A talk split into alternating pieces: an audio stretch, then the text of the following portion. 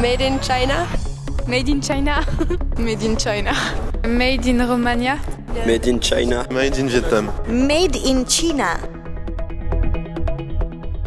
Je suis sûre que beaucoup d'entre vous ont déjà refusé d'acheter des fraises venant du Maroc ou encore un bœuf chilien. Mais en est-il de même pour ce joli pull gris que vous avez repéré et dont l'étiquette mentionne un bien connu Made in China? En Suisse, le marché de la production textile existe déjà depuis longtemps avec des maisons comme Acris fondée en 1922. Comme on le remarque facilement dans le domaine de l'alimentation, le retour au produire local ou consommer local est un mouvement très encouragé depuis quelques années. Les gens se sentent concernés et se retournent désormais vers la laiterie de leur village car ils ont confiance en les conditions dans lesquelles leur lait est conditionné. Nous parlons ici de l'industrie agroalimentaire, mais qu'en est-il de l'industrie textile?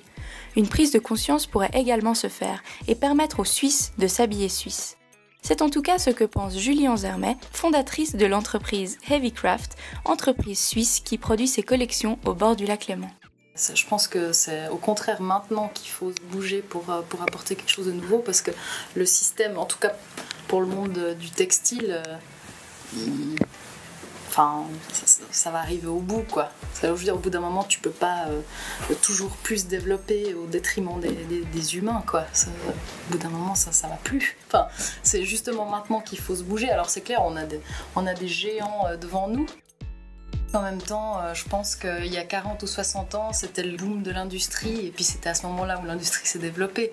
Donc faire du local à ce moment-là, je pense que ça aurait parlé à personne. Puis surtout toutes les questions d'éthique, d'environnement, euh, tout le monde s'en foutait quoi.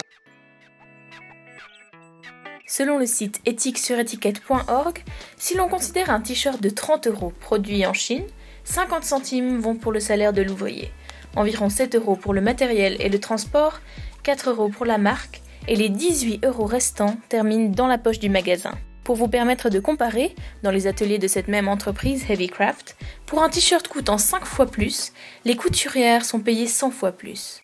Nous pouvons assurer que la norme est respectée concernant les heures de travail et les matériaux utilisés sont de très bonne qualité et ne nuisent pas à la santé de celles qui les travaillent. Alors, pourquoi est-ce si méconnu et si peu accessible alors que les avantages sont bien plus nombreux? Vous allez nous dire que non, vous connaissez bien des entreprises suisses comme Switcher ou Heidi.com. Mais que signifie pour vous le terme entreprise suisse?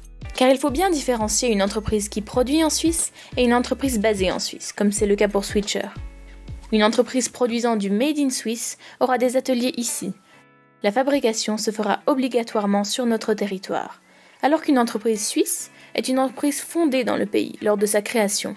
Mais elle n'a pas l'obligation de faire produire ici. Elle peut faire exporter ses ateliers de production dans n'importe quel autre pays. Lors des épisodes suivants et grâce à l'aide de nos divers interviewés, nous allons donc découvrir ce qui retarde fortement cette sorte de révolution textile. Nous vous remercions pour votre écoute et espérons vous revoir très bientôt.